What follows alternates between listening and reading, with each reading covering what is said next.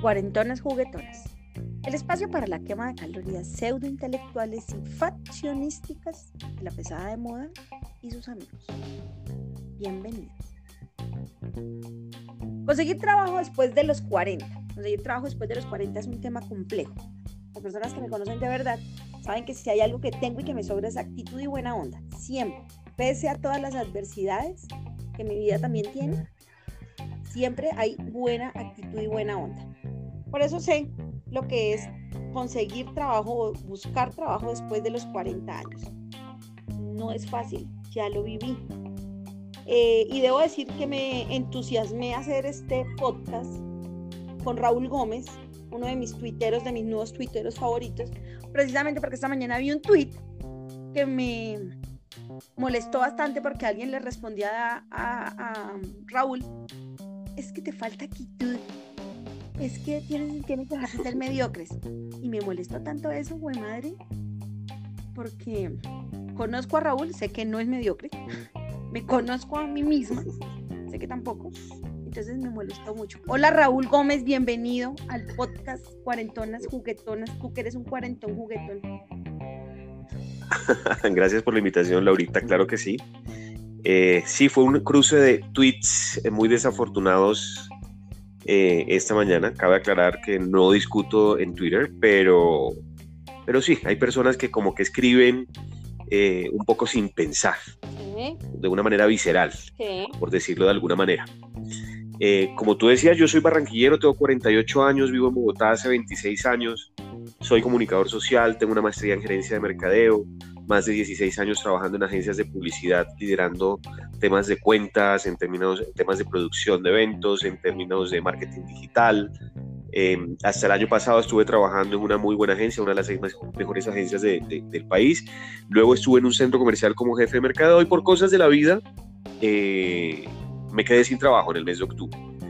Desde ese mes empecé a buscar trabajo muy juiciosamente con las aplicaciones correspondientes, atendiendo todas las indicaciones que obviamente todas las personas em, recomiendan para poder tener una, una, una, búsqueda exitosa en términos eh, laborales.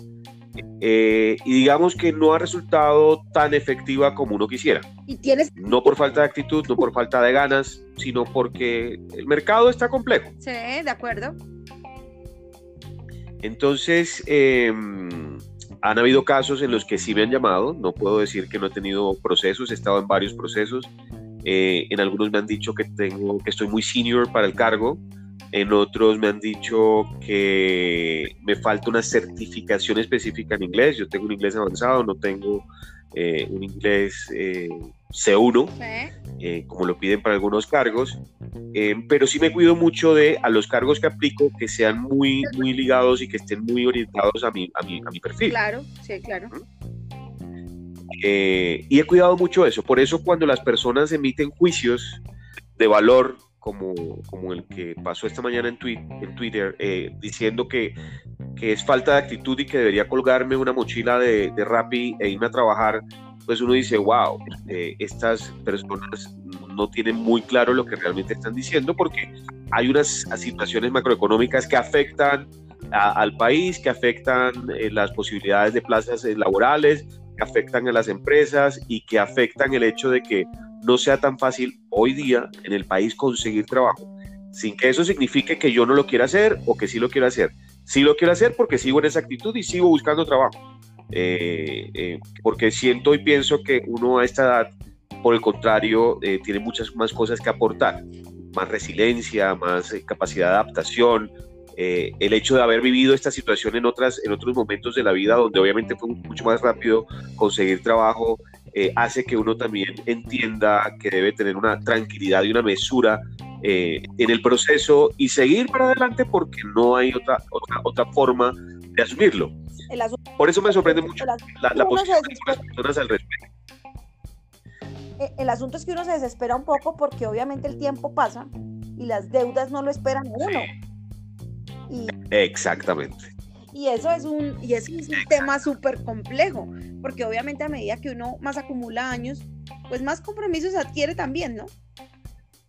Claro, y las empresas eh, tienen un listado grande, ¿no? Para no contratar personas mayores de 40 años. Por ejemplo, pensando en lo que te estoy diciendo, ¿qué cosas? que uno, que uno, que uno no tiene capacidad de adaptación, que uno no es tan resiliente como una persona joven, el costo, porque pues obviamente una persona mayor con ya una experiencia de años encima, pues tiene un costo un poco más alto que una persona joven, entonces empiezan a, a jugar variables como esas prefiero eh, personas jóvenes a menor costo a tener una persona eh, mayor con mucha experiencia a un mayor costo. Pero también ocurre que cuando uno se baja en términos de perfil económico, entonces tampoco te contratan porque dicen, esta persona no va a aguantar mucho tiempo porque se bajó de su aspiración salarial o se bajó de la aspiración o se bajó de lo que venía ganando antes. Entonces son una cantidad de variables que tú dices que te juegan en contra Em, que, bueno, tiene uno que tener una, buena actitud y una buena disposición para no dejarse apabullar por eso, sino seguir adelante. Y un corazón, Pero es Un corazón fuerte, una mente fuerte, porque hay, eh, hay mucha gente que a veces no supera esas... como esas, esas negativas del destino o de las empresas y entonces terminan tomando decisiones que son poco afortunadas eh, o que terminan con consecuencias eh, que no son tan chéveres, ¿no? No son tan chéveres. Eh, sí, claro, y eso pasa, eso pasa mucho. De hecho, mm, lo que te digo, algo que le alcancé a contestar a la persona, la persona que me escribió eso vive en Washington. supongo que es una persona joven. por lo que vi, en su, en su timeline tiene un puesto, un cargo de, gobierno, de representación del gobierno colombiano en Estados Unidos. Eh, y obviamente desde su posición de privilegio es mucho más fácil juzgar.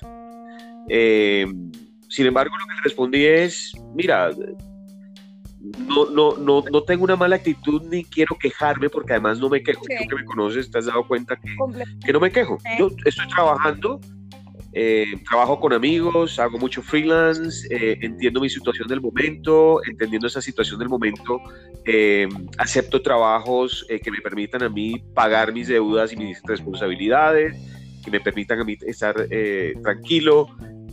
sin embargo, sigo en esa búsqueda constante de, de, de, de un trabajo formal que me permita a mí tener la tranquilidad de fin de mes o de quincenas para cumplir con las obligaciones, pero mientras eso pasa, sigo preparándome, sigo tomando mi curso de inglés para mantener mi inglés y mejorarlo, eh, sigo tomando unos cursos online de marketing digital, eh, sigo asesorando eh, a un par de amigos en un par de proyectos que estamos adelantando de comunicación, o sea, sigo activo, mi, mi mente sigue activa, mi cerebro sigue activo, no me quejo, no me dejo apabullar por eso, muy por el trato de sacarle el mejor provecho a este, a este momento, que son momentos que de pronto uno no los entiende y de pronto también uno los necesita, ¿no? Momentos para uno, para mejorar y prepararse. Toda, crisis es una oportunidad, dicen los, los, los que hacen coaching. Exactamente. Por eso a veces no entiendo cuando las personas juzgan de una manera tan apresurada como lo hizo la, la, la niña que, que nos eh, respondió el tweet esta mañana y la otra persona que me dijo que me colgara una mochila de rapi en la espalda y que saliera a trabajar. Es, además que lo más Es un tema complejo, es, un tema, complejo. Eh, a veces no sabe de verdad cómo, cómo asumirlo y y, insisto, hay que tener mucha fortaleza en el corazón y en la mente eh, para saber afrontar todas esas negativas o, todo ese silencio, porque a veces lo que pasa es silencio. O sea, yo duré dos años en los que era silencio absoluto. No, no, no, no me llamaban, a mí no me llamaban de ninguna, ni una entrevista. Y decía, Dios mío, pero esto qué es lo que pasa. y recomendada. Y bueno, todo, todo lo que quieran yo decía que de hecho, lo que pasa hasta que Sí, eso, eso afecta. Y lo que te digo, eh, hablando con un headhunter en este proceso que he tenido, eh, porque quería hacer una, una le pedí una, una entrevista proactiva eh, para entrenarme un poco más, para entender, porque cuando uno está trabajando y dura muchos años trabajando, pues uno pierde eh, pierde la práctica para entrevistas y ese tipo de cosas. Eso es una realidad. Por eso mucho la recomendación de las personas que sigan trabajando es que si los invitan a entrevistas es vayan, Eh, no necesariamente eso significa que vayan a, van a cambiar de trabajo, pero sí les permite entender cómo está funcionando el mercado en ese sentido. Eh, y esa entrevista proactiva muy interesante porque al final no pasó, pero no pasó porque al final la pregunta de mi amigo fue, ven, ¿tú cuántos años es que tienes? Yo dije 48. Me dice, ok. Me dice, creo que tu gran problema para poder conseguir trabajo es eso. Las empresas eh, no contratan personas de mayores de 40 años. Y es una realidad del mercado. Eso no es un tema que me lo estoy inventando yo. Tal es así que nunca hubo la entrevista proactiva. o sea, mi amigo no se desgastó, por decirlo de alguna manera. Pero bien, eso también hace parte del proceso y eso también hace parte del aprendizaje. Eh, aunque me dice, no aparentas tu edad, pero obvio, te lo van a preguntar o eso se lo averiguan por redes. Es que es muy fácil eh, poder tener información de las personas hoy en día. Eh, y sí, hay un problema de las empresas con relación a eso por temas de que obviamente una persona mayor se acerca mucho más rápido a la edad de pensión, se supone que su etapa productiva es mucho menor, se supone que su resiliencia y su capacidad de adaptación es mucho menor, eh, vienen con muchos resabios, no tienen ganas de aprender. Y bueno, yo he conocido muchas personas de mi edad, eh, somos contemporáneos contigo en, en, esta generación y uno todo el tiempo está aprendiendo y uno es un tema de lo que tú dices, lo que dijiste al comienzo de la introducción, un tema de actitud. Eh, yo seguiré aprendiendo porque el límite de vida hoy día está en los 100 años. O sea que me faltan 52 años eh, para que me vaya de este mundo. Entonces son 52 años en los que puedo hacer mil otras cosas. Si es el momento de reinventarme para hacer otra cosa, pues es el momento. Y digamos que esa debe ser la actitud que uno debe tener. Yo tengo un amigo eh, que ya debe estar por los 80 años y que hace como 15, es decir, que tenía más de 65 y estaba soñando con empezar un nuevo emprendimiento que tenía que ver con turismo para la tercera edad, pero él liderándolo. Turismo de aventura para la tercera edad. Eh, y eso me dio una super lección porque imagínate, hace 15 años y, él hablando de los proyectos cuando mucha gente a esa edad ya está, o sea, como que ya se acabó la vida, ¿no? Y, y a mí me parece terrible que tengamos que pensar nosotros que todavía, o sea, yo no sé cómo tendría que sentirse uno. Yo dentro de dos semanas voy a cumplir 47 años y yo no sé cómo me tendría que sentir de 47, porque yo me sigo sintiendo una mujer joven, vital, con ganas de hacer muchas cosas, con ganas de seguir emprendiendo muchas vainas. Eh, pero cuando uno encuentra esas negativas, bueno, ahorita en este momento tengo trabajo, gracias a Dios. pero, pero, pero me, me, devuelvo, digamos, en el tiempo y me acuerdo de, de, la angustia que llegué a sentir por no conseguir ni, ni una sola oportunidad. Eh, y es, es angustiante y, y, me pongo en, el, en los zapatos de las personas que además tienen hijos y que además tienen un montón de obligaciones. Eh, para resolver y que están en esa situación, ¿no? Que es no conseguir empleo por, las, por las circunstancias que sean. Tenaz. Sí, lo importante, lo importante es aprender de la experiencia y a partir de ahí no juzgar, Ajá. que fue lo que pasó hoy en, en, redes. No juzgar desde mi realidad. Exacto. Porque mi realidad es completamente diferente a la tuya, a la del vecino, a la de mi otro amigo, ¿cierto? ¿Cierto? Eh, y, además de eso, ser empático. Es decir, yo he visto, por ejemplo, en LinkedIn, que es una red de, trabajo y empresarial, todos los días posts de personas desesperadas que llevan año y medio sin conseguir trabajo y que llevan año y medio en la búsqueda.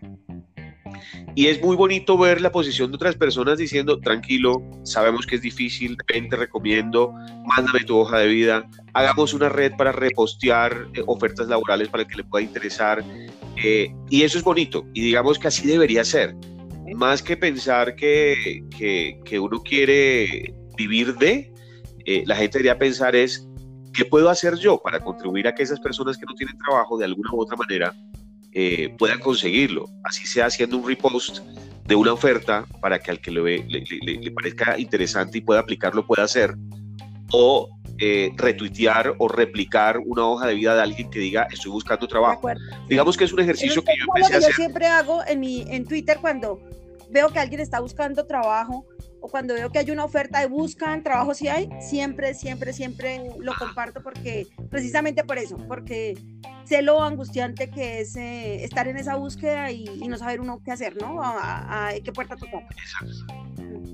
Exacto. Y si nunca has vivido esa experiencia, pues la invitación es a no juzgar, la invitación es a, a entender, a ser empáticos, a ser eh, comprensivos y entender que la situación del país no es la mejor. De acuerdo. Y que si no es la mejor, pues económicamente las empresas no van a poder contratar, hay menos plazas, hay más desempleo eh, y eso afecta. Eso afecta sí, de muchas maneras. Bueno, Raúl, gracias por conectarte en este primer eh, Cuarentonas Juguetonas, que es este espacio para los mayores de 40, para que hablemos precisamente de esas vainas. Seguramente no le vamos a solucionar la vida a nadie.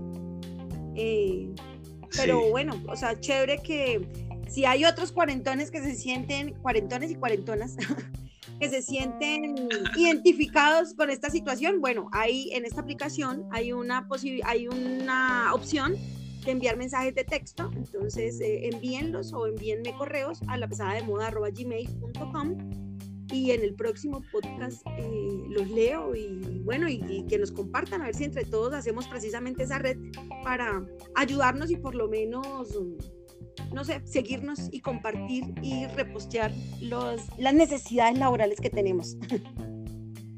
Claro que sí, muchísimas gracias Laurita por la invitación, gracias por el apoyo, por el entendimiento y por darme este espacio para poder conversar del tema. Bueno, vale.